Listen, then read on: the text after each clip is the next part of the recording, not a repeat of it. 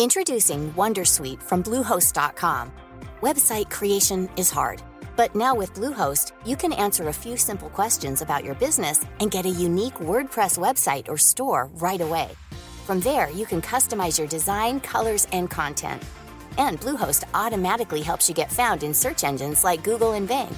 From step-by-step guidance to suggested plugins, Bluehost makes WordPress wonderful for everyone. Go to bluehost.com/wondersuite.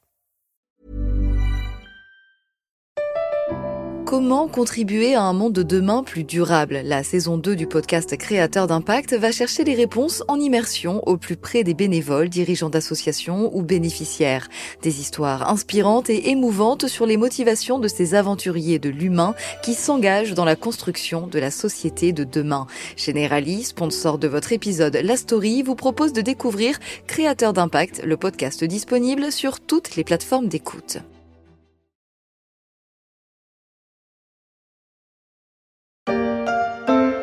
Je suis le meilleur ami de l'homme, de Boule, de Charlie Brown, de Sébastien ou encore du Club des Cinq, qui sans lui ne serait que quatre. J'ai deux grands yeux et la truffe souvent humide, et en Californie, chez les millennials, je concurrence même les enfants. Je suis, je suis, je suis...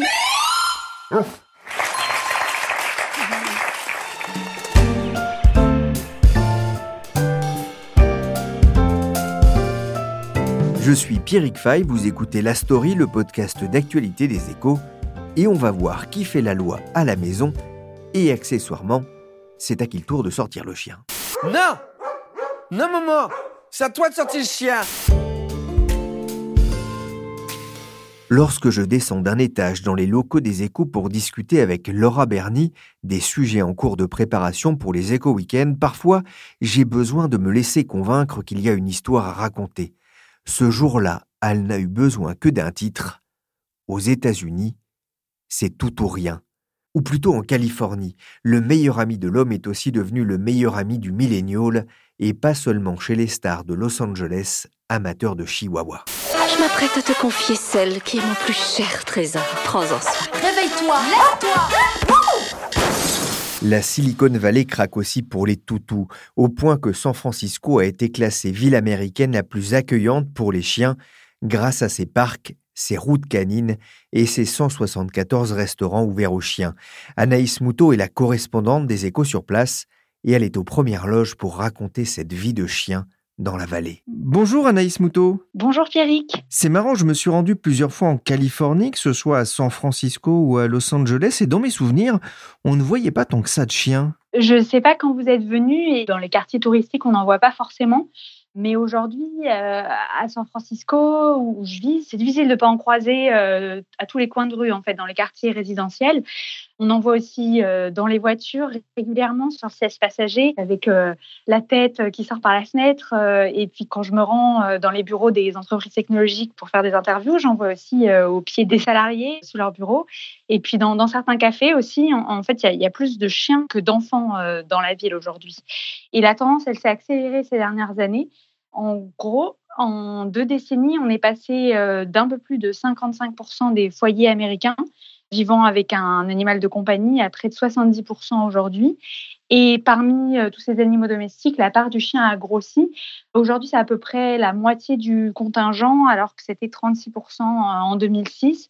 Donc, euh, les chats sont un peu moins populaires. Et puis, en, numéro 3, on a, on a les poissons. D'où vient cet amour des chiens en, Californie? C'est l'effet du cinéma et notamment du Chihuahua de Beverly Hills? Les causes, elles sont multiples. Et et le phénomène ne se limite pas à la Californie, hein, d'ailleurs, ni seulement aux États-Unis. C'est quelque chose qu'on observe un peu partout, cette place croissante des chiens la société. Les Chinois l'ont longtemps un peu euh, caricaturé pour manger euh, du chien. et connus pour ça, ils sont de plus en plus nombreux à les préférer à leur côté comme compagnons. Et les Brésiliens sont aussi très nombreux à en acheter. En fait, ça va avec l'urbanisation de la société. Plus les gens vivent dans des, des grandes villes, plus ils s'entourent de chiens. On pourrait se dire que c'est un peu contradictoire avec euh, un mode de vie euh, assez accéléré, euh, puisqu'un chien, il faut le sortir. c'est la corvée par rapport à un chat, on pourrait se dire. Mais en fait, c'est un peu ce que les gens cherchent. C'est une manière de se reconnecter à leurs propres besoins primaires, qui sont de prendre l'air, de marcher. C'est ce que m'ont dit pas mal de propriétaires et, un besoin d'affection aussi, une, une certaine camaraderie qu'on a avec un chien, qu'on n'a pas forcément avec un chat. Parce que derrière, si on regarde l'Amérique d'aujourd'hui, notamment dans les grandes villes, il y a plus en plus de gens qui vivent seuls, il y a plus de divorces, il y a plus de gens sans enfants. Il y a moins de gens aussi qui vivent dans un périmètre géographique proche de leur famille. Les États-Unis, c'est immense, donc euh, les gens ne voient pas souvent euh, leurs parents. Ils vivent dans une grande ville très loin euh, de leur famille d'origine.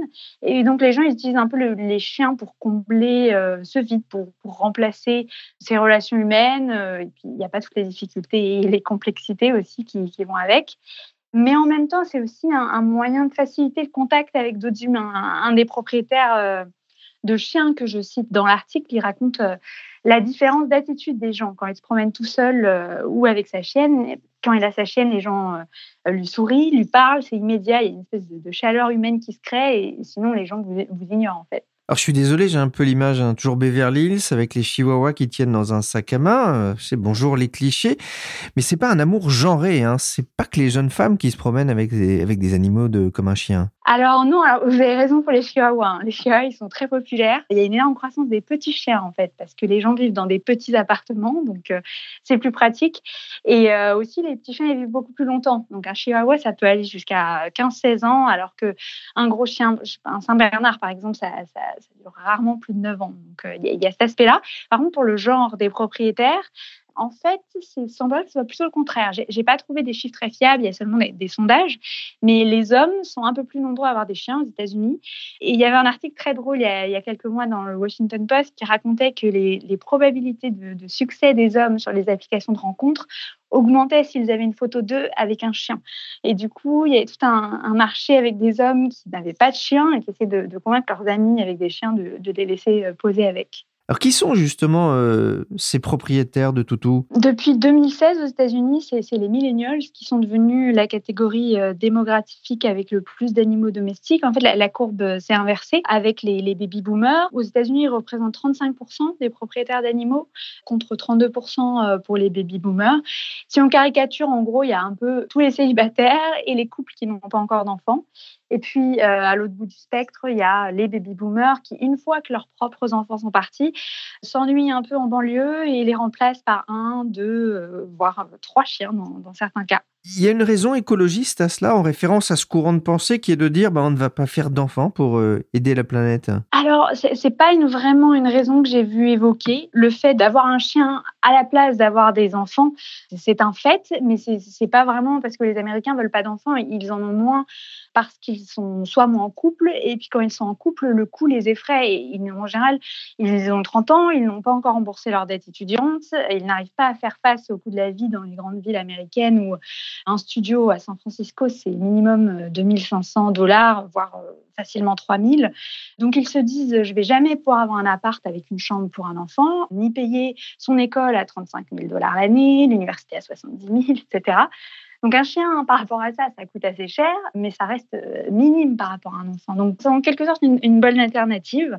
Et après, il y, a beaucoup de couples qui ont un chien en attendant d'avoir un enfant.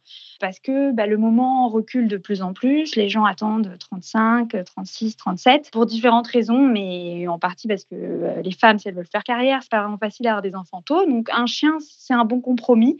Et pas mal de couples le voient aussi comme un test pour voir s'ils sont prêts à avoir un enfant, si ça se passe bien, s'ils bien les responsabilités, etc. Ouais, c'est vrai que si on se bat pour savoir qui va sortir le chien, qu'est-ce que ça sera le jour où il faudra changer les couches hein Ce qui est intéressant aussi, Anaïs, c'est le, statut justement de, ces animaux. Euh, oui, en fait, il y a une euh, anthropomorphisation croissante. Euh, j'avais un investisseur au téléphone, un investisseur dans des startups dédiées aux chiens, qui me disait qu'on était passé de la génération Snoopy à la génération Brian. J'ai bien aimé cette métaphore. Snoopy, c'est l'image de l'animal qui dort dehors, dans une niche. C'est un peu la, métaphore du chien euh, qui mange les, les, qui restent, qui euh, aide à la ferme, qui protège à la maison. Et euh, Brian, c'est le chien de la série Family Guy, en fait, qui sirote un martini sur le canapé avec ses propriétaires, donc qui est devenu en quelque sorte un membre de la famille, un enfant. Et c'est un peu comme ça que 60% des, sondés le qualifient dans un sondage du lobby des fabricants de produits pour animaux Aujourd'hui, le chien, on partage son lit avec, on, lui donne la meilleure nourriture, on veut faire des activités humaines avec lui, comme regarder des films. Et puis, on va pas le mettre euh, en soute dans l'avion, euh, on le prend avec soi en cabine, etc. On le traite comme un enfant, en fait. Même si officiellement quand même dans, dans la loi, un chien reste plus proche d'un meuble. Ça reste une propriété personnelle.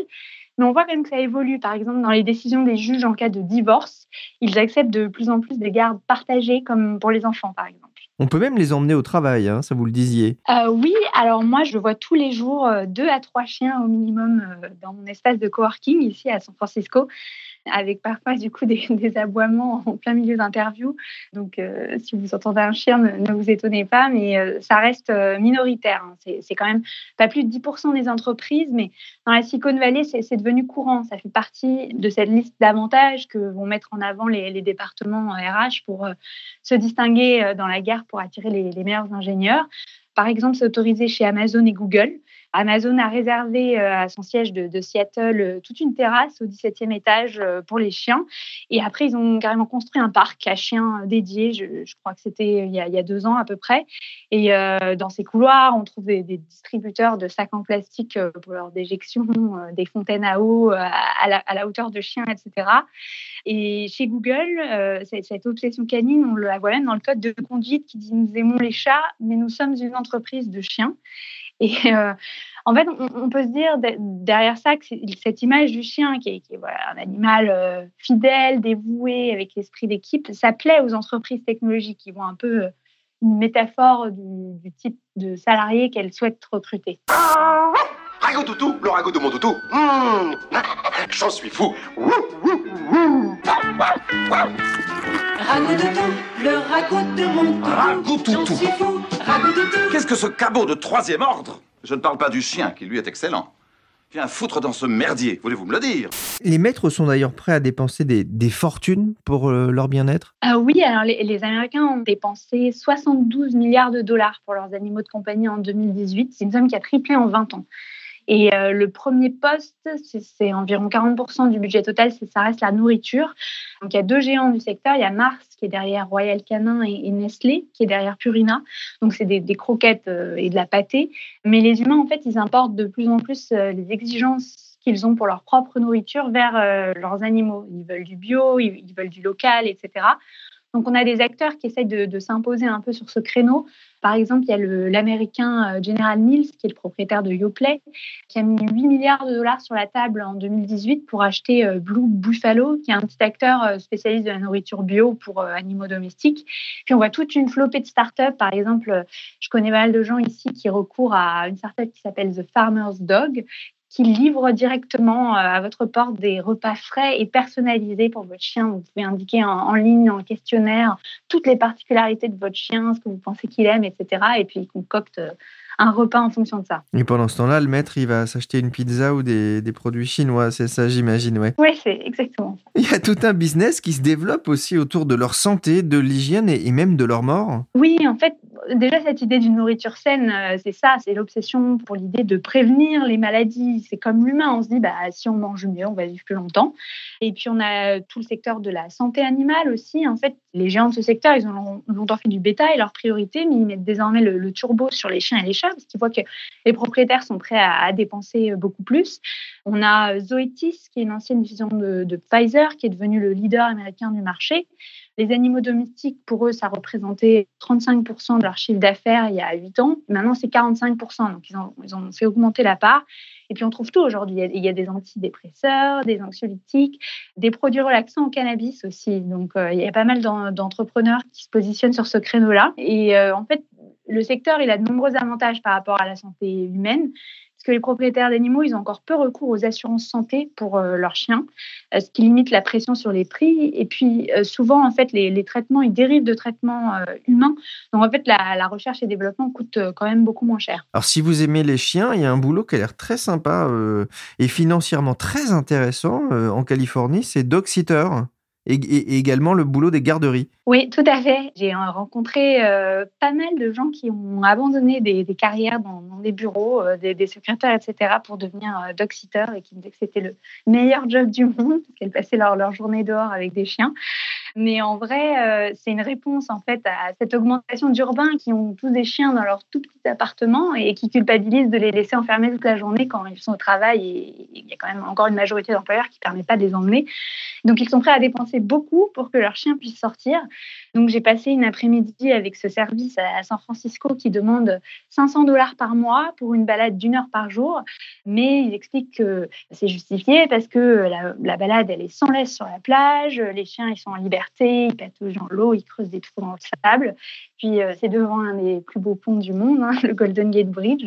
Puis ils envoient des, photos aussi pendant la, balade euh, en direct, une sorte de journal de bord euh, aux propriétaires qui les reçoivent sur, sur leur smartphone. Et il y a aussi beaucoup de garderies, donc plus pour les, par exemple les, propriétaires qui partent en voyage d'affaires pendant plusieurs jours. Et j'en ai visité une qui s'appelle WAG euh, à, San Francisco où il y a, des chambres avec des, king beds, y a euh, une fausse cheminée, un écran plat où on leur passe euh, des films, La vie secrète des animaux par exemple. Et puis il y a, il y a même une caméra dans un coin de la pièce pour que les propriétaires puissent voir en permanence leurs chiens. Et puis le soir, comme pour les enfants, on va leur lire une histoire en, en les mettant au lit c'est assez hallucinant. Ils auront même le droit à des biscuits à la camomille. Anaïs, quelle est la, race star la plus demandée? Alors, euh, on a une race qui est très populaire, euh, notamment si, on regarde un peu sur, Instagram, c'est le Golden Doodle. En fait, c'est un mélange entre un, caniche et un Golden Retriever. C'est un croisement qui a été créé en 89 en Australie pour une dame aveugle dont mari était allergique aux chiens et qui voulait absolument avoir un chien, euh, ben, en partie pour l'aider. Et en fait, cette propriété, le fait qu'il soit hypoallergénique, ben, ça les a rendus super populaires en fait, c'est comme s'ils avaient des, cheveux et non pas de la fourrure. Et du coup, beaucoup de gens veulent un chien, mais ils ne veulent pas la réalité qui va avec et tout le nettoyage. donc, c'est parfait. Et puis, le chien, il a un look euh, assez génial. Il ressemble à une peluche. On, dirait qu'il a une serpillère euh, sur la tête. Et puis, il est tout frisé euh, comme un caniche au niveau du corps. Et du coup, il est devenu très tendance. Toutes les stars en ont un. Jennifer Aniston, Tiger Woods qui en ont un. Mais c'est intéressant parce qu'il y a pas mal de controverses sur cette race dans le milieu des. Si vous êtes sur les, groupes de chiens sur Facebook, de, propriétaires de chiens sur Facebook. Il y a un article qui a beaucoup circulé euh, l'année dernière, qui était son créateur qui disait qu'il regrettait avoir créé un Frankenstein parce que ces chiens, des fois, ils ont, ils ont pas mal de maladies. Et il était désespéré de voir les éleveurs euh, pas du tout éthiques qui essaient d'en produire euh, à la chaîne. Et globalement, en fait, ces croisements, ils posent des grosses questions éthiques parce qu'on crée des races qui séduisent les humains, mais souvent, ces animaux sont malades. Par exemple, euh, on a les bulldogs, ils ont des nez tellement écrasés qu'ils ne peuvent pas bien euh, respirer. Aujourd'hui, on produit vraiment des chiens pour euh, satisfaire les humains. Les municipales, vous le savez, c'est bientôt en France. Eh bien, si vous ne savez pas pour qui voter, sachez qu'en 2013, les habitants d'Idlewild en Californie ont élu comme maire Maximus Mighty Dog Muller II, un Golden Retriever âgé de 6 ans. Je me demande ce que donne une séance au conseil municipal.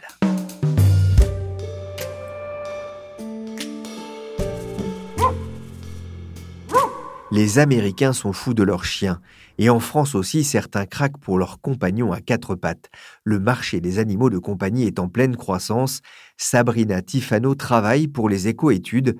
Elle a réalisé il y a quelques mois une étude sur ce sujet en France pour l'association Promanimal, un marché très attractif. On compte en France plus de 63 millions d'animaux de compagnie, donc c'est presque autant que le nombre d'habitants euh, en France. Donc euh, plus d'un foyer sur deux possède au moins un animal de compagnie et ce chiffre ne fait que de grimper. Alors il s'agit essentiellement de chiens et de chats bien sûr, mais on a aussi les oiseaux, les poissons et puis tout ce qui concerne euh, les nouveaux animaux de compagnie, ce qu'on appelle les NAC, qui sont autant bah, de poules, de rongeurs ou, même de reptiles. En 2018, les ventes hein, de ce marché ont augmenté de 3,4%. On ne le dirait pas comme ça, mais pour un marché de consommation courant, euh, dans un marché qui est plutôt mature, euh, c'est une belle croissance. C'est une belle croissance, effectivement. Et si on regarde sur les dix dernières années, le marché a été multiplié par 1,5 et il atteint aujourd'hui, il dépasse les 4,5 milliards d'euros. Donc, chaque année, c'est 3 à 4% de croissance par an. Donc, effectivement, c'est bien plus que la plupart des autres secteurs de consommation. Ça s'explique comment? Alors, il y a un premier facteur de la croissance du marché qui est tout simplement l'augmentation de la population animale. Mais euh, si on regarde de plus près, on se rend compte que le parc d'animaux de compagnie n'augmente que de 0,5% par an. Donc clairement, le véritable euh, moteur de croissance, il est plutôt à regarder du côté de l'évolution des modes de consommation. Ça veut dire qu'il y a une montée en gamme euh, pour les animaux de compagnie, on leur achète des choses un peu plus chères? Alors on parle effectivement de véritable premiumisation de l'offre. Euh, on retrouve aujourd'hui euh, sur le marché des animaux de compagnie toute la tendance, par exemple, healthy, bio, euh, naturel, complètement calquée de, de, la consommation humaine. Donc, on va multiplier des gammes de produits alimentaires bio, de croquettes bio, de croquettes sans gluten, de croquettes enrichies en protéines. On a aussi des gammes qui se déclinent beaucoup plus, déclinées en fonction de la taille des animaux, de euh, leur mode de vie, de leur taille. Euh, euh, c'est tout un univers aujourd'hui qui est en train de se créer. Pourquoi est-ce que les Français sont prêts à dépenser autant pour leurs animaux de compagnie, y compris dans des accessoires de mode? Alors il y a un attachement qui est de plus en plus fort. D'une manière sociétale, il y a un attachement qui est de plus en plus fort des Français pour leur animal. Et ça se transforme en véritable comportement anthropomorphique. Donc ils sont, ils dupliquent complètement leurs propres besoins et leur propre mode de consommation sur celui de l'animal. Donc ils sont euh, complètement investis dans euh, l'achat des produits pour leur animal. Ils sont euh, extrêmement attentifs à la qualité des produits extrêmement euh, soucieux de, euh, du bien-être de leur animal et aussi euh, de plus en plus sensibles aussi à l'effet de mode comme ils pourraient avoir pour leurs propres besoins à eux. Alors j'ai cru comprendre qu'il y avait même sur Spotify une playlist pour les animaux de compagnie qui avait été créée spécialement pour eux. Quels sont les secteurs les plus porteurs en, en, en ce moment? Qu'est-ce qui fonctionne le plus? Qu'est-ce qui se vend le plus? Alors si on parle de famille d'animaux, ce qui marche très fort, c'est tout ce qui est lié au chat. Le chat, c'est devenu l'animal favori des Français. La population augmente très rapidement et aujourd'hui, il y a euh, presque le double de chats que euh, de chiens en France. Donc c'est le premier marché, en fait, des animaux de compagnie. C'est plus le meilleur ami de l'homme, le chien, alors Disons que le chat, c'est devenu le chien pratique. Il aboie pas, on n'a pas à le sortir il coûte un petit peu moins cher en termes de budget. Et puis, il y a aussi un effet de mode, comme on voit toutes les vidéos sur YouTube. Euh, les chats mignons. Chats mignons, voilà, exactement. Donc, c'est aujourd'hui le marché le plus dynamique. Et les autres marchés qui sont un peu porteurs? Sur les nouveaux animaux de compagnie, on constate aussi une évolution? Il y a eu une forte croissance il y a quelques années qui s'est essoufflée, euh, par exemple, sur les petits mammifères, donc euh, tout ce qui est hamster et autres rongeurs. On observe aussi depuis peu un, un rebond sur euh, tout l'univers de la basse-cour, donc euh, les poules. Le rebond des poules, je pensais pas dire ça un jour. Le rebond des poules qui a su séduire une nouvelle clientèle, euh, beaucoup plus jeune, beaucoup plus urbaine, moins rurale que le cœur de cible traditionnel. Elle est loin de détrôner les chiens et les chats, mais la poule séduit de plus en plus, et en particulier les citadins. Une demoiselle qui a le mérite de vous débarrasser de vos déchets et de vous offrir le petit déjeuner. Une clientèle qui enquête euh, bah, d'une consommation plus responsable et donc qui achète une poule et puis même deux, et puis trois, et puis quatre pour euh, leur propre consommation d'œufs. Donc vraiment dans cette logique de bien manger, de circuit court, ou aussi euh, pour euh, le recyclage de leurs déchets ménagers dans un souci purement écologique ou tout simplement comme animal de compagnie, puisqu'on a aujourd'hui des poules d'ornement qui sont devenues des animaux de compagnie. Il, y a il y a un chiffre qui m'a interpellé, alors sans pour autant euh, me surprendre non plus, c'est que 12% des ventes de produits pour animaux se font désormais sur, Internet. Là aussi, c'est en forte progression, ce canal de distribution. Oui, tout à fait. Alors, ce sont les chiffres de notre étude pour euh, Animal qui montrent qu'il y a une part qui est croissante du e-commerce, qui est de 12%, mais alors certes, qui est loin de certains secteurs comme euh, le jouet, par exemple, où euh, c'est au-delà de 40%, mais c'est quand même un poids comparable au secteur de l'habillement, par exemple. Et c'est surtout un circuit en très forte croissance. Les ventes ont progressé en 2018 de 19%. Donc, ça vous donne une idée de la marge de progression encore du circuit e-commerce. C'est d'ailleurs assez logique parce que hum, c'est un mode d'achat qui se prête très bien aux croquettes particulièrement, qui sont des produits secs, donc qui ne, nécessitent pas de conditions particulières euh, de transport, qui sont des produits à très forte rotation et surtout volumineux, donc extrêmement contraignants pour le consommateur à aller acheter et acheminer chez eux. Vous devez ramener 20 kilos de croquettes pour nourrir les, les chiens ou les chats que vous avez à la maison, c'est sûr, ou les 3 kilos de foin pour le lapin. C'est plus simple de cliquer, effectivement. On a vu émerger de, de nouveaux acteurs dans, dans, ce domaine? Alors, on l'a dit, c'est un marché attractif, donc qui dit euh, attractivité dit régulièrement de nouveaux entrants. On a vu arriver euh, il y a quelques années euh, toute une myriade d'acteurs sur Internet avec les gros mastodontes, par exemple comme euh, Amazon, Cdiscount ou même la Fnac qui se sont positionnés sur le marché de l'animal de compagnie et aussi des sites spécialisés comme le leader allemand Zooplus qui aujourd'hui a une part très importante du marché online. Mais euh, on voit aujourd'hui euh, les enseignes de mode s'intéresser aussi euh, de près à ce secteur avec le lancement de collections, par exemple d'H&M, collection capsule avec Moschino. Et depuis peu, on voit aussi le secteur de la décoration ou de l'ameublement qui développe leur première gamme d'animaux de compagnie. Par exemple, Ikea a lancé sa première, sa première collection en 2017 et Maison du Monde l'année suivante. Merci Sabrina Tifano des Échos Études et merci Anaïs Moutot, correspondante des Échos en Californie. La story, c'est fini pour aujourd'hui. L'émission a été réalisée par Willy Gann, chargé de production et d'édition Michel Varnet. Euh, d'ailleurs, Willy, tu sais ce que c'est qu'un canis? Non, c'est quoi? Bah, c'est un petit sien. Vous pouvez retrouver la story sur toutes les plateformes de téléchargement et de streaming de podcasts. N'hésitez pas à vous abonner et à nous donner 5 étoiles. Ça nous fera autant plaisir que de regarder des vidéos de chats sur Twitter. Pour l'information en temps réel, c'est sur leséchos.fr.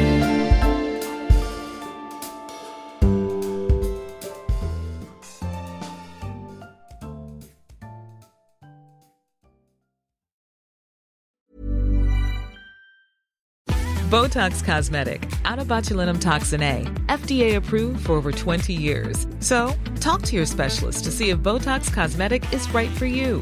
For full prescribing information, including boxed warning, visit BotoxCosmetic.com or call 877-351-0300. Remember to ask for Botox Cosmetic by name. To see for yourself and learn more, visit BotoxCosmetic.com. That's BotoxCosmetic.com. Hello, listener. Is it me you're looking for? As brands, we're always wanting to make a connection, to find the person you can rely on, the one that's there every week, month, or year, and always has your back when you need them the most. It's a little like matchmaking, don't you think? With ACAST podcast ads, you can filter for your exact dream audience so you can find the ideal customer for your business. The Romeo to your Juliet, the Rachel to your Ross, the Bert to your Ernie, and avoid those red flags and time wasters. Your ads can communicate with them in the most intimate way possible a one on one conversation, a chance meeting in the gym, or a coffee shop. So go on, give it a try. With over hundreds of thousands of listens a month, your person is probably here. Get closer to your audience. Make podcast ads with ACAST. Head to go.acast.com to get started.